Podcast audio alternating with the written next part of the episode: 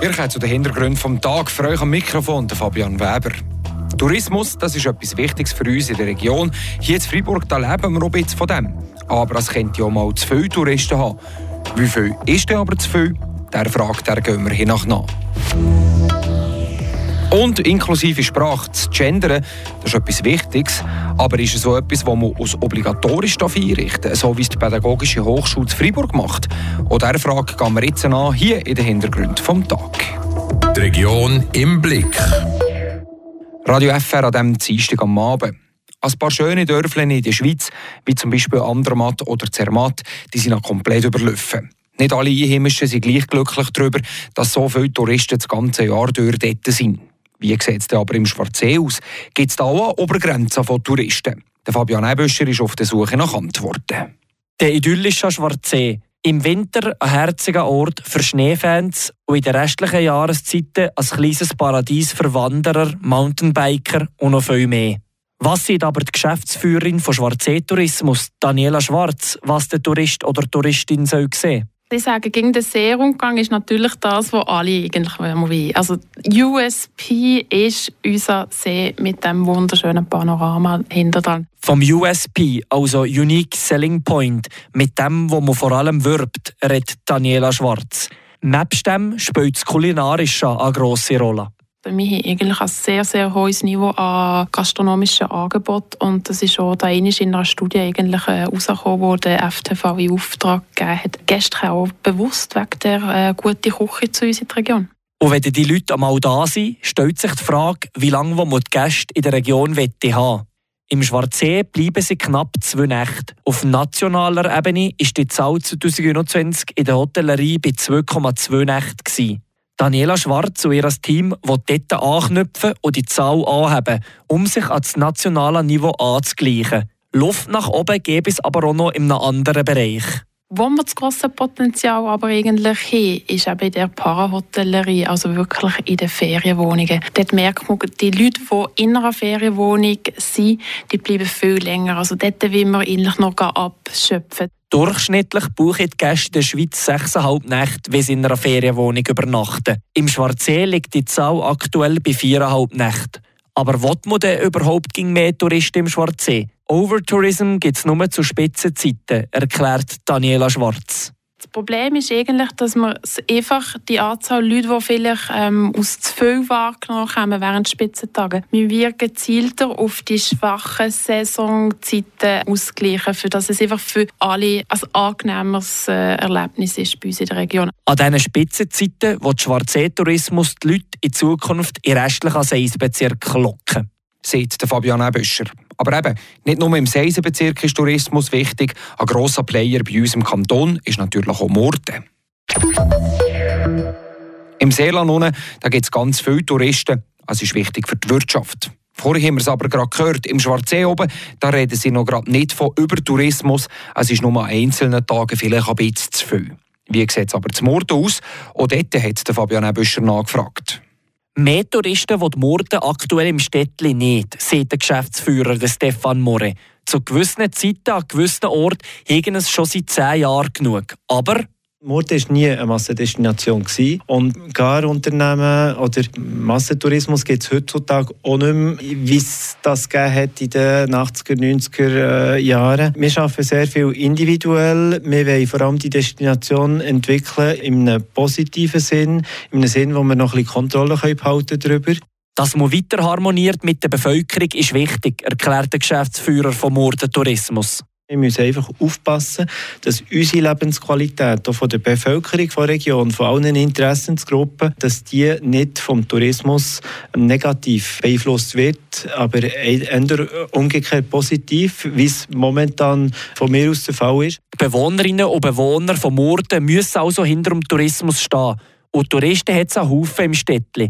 Die sind aber nur für eine kurze Zeit dort, zeigen Zahlen. Für Stefan More ist Murten eine Tagesdestination. Wir sind wahrscheinlich eine der Destinationen der Schweiz, wo die Leute am schnellsten wieder gehen. Sie kommen zum Teil vielleicht für zwei Stunden von weitem, also vielleicht von Zürich, zwei Stunden auf Murten, ein bisschen verweilen, lädeln, einen Kaffee nehmen unter den Lauben und dann gehen sie wieder oder Schifflifahrt zu machen. Wir sind eine extrem starke Tagesdestination, würde ich sagen. 1,6 Tage verweilen Touristen im Schnitt zu Murten.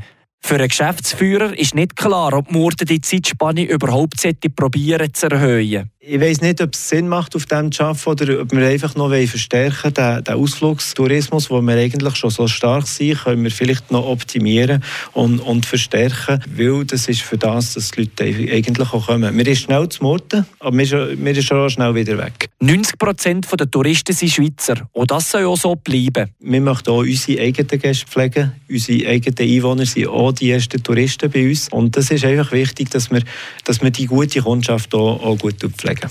Sagt Stefan Moret, Geschäftsführer vom Orten Tourismus.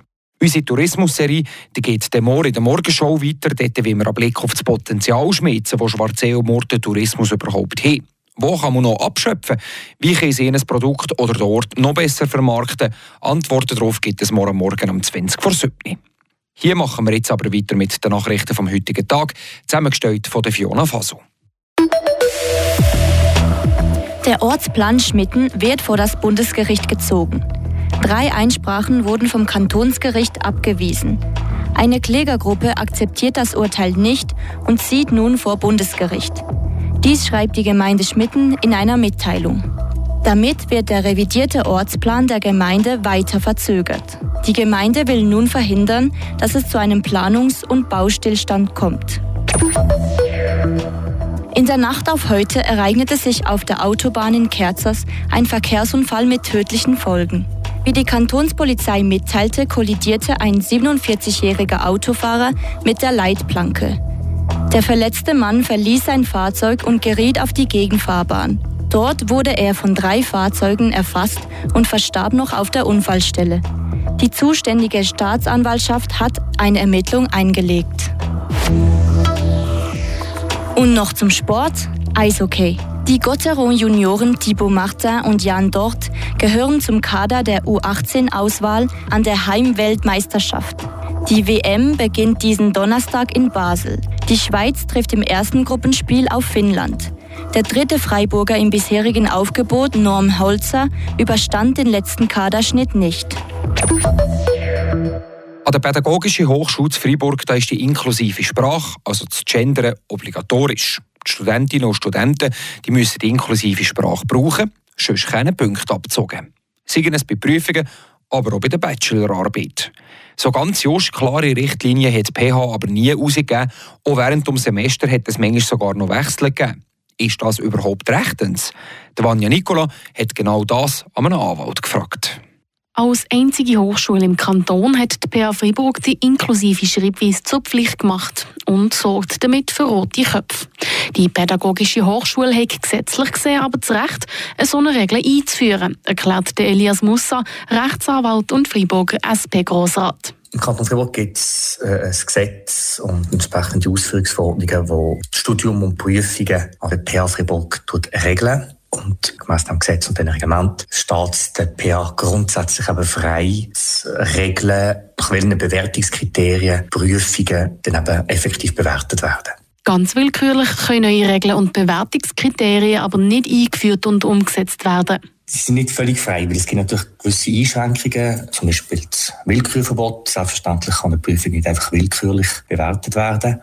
Es gibt auch das Gleichheitsgebot, dass Gleiches gleich behandelt werden, also so die Studenten und Studentinnen gleich behandelt werden. Das sind ein bisschen die Rahmenbedingungen.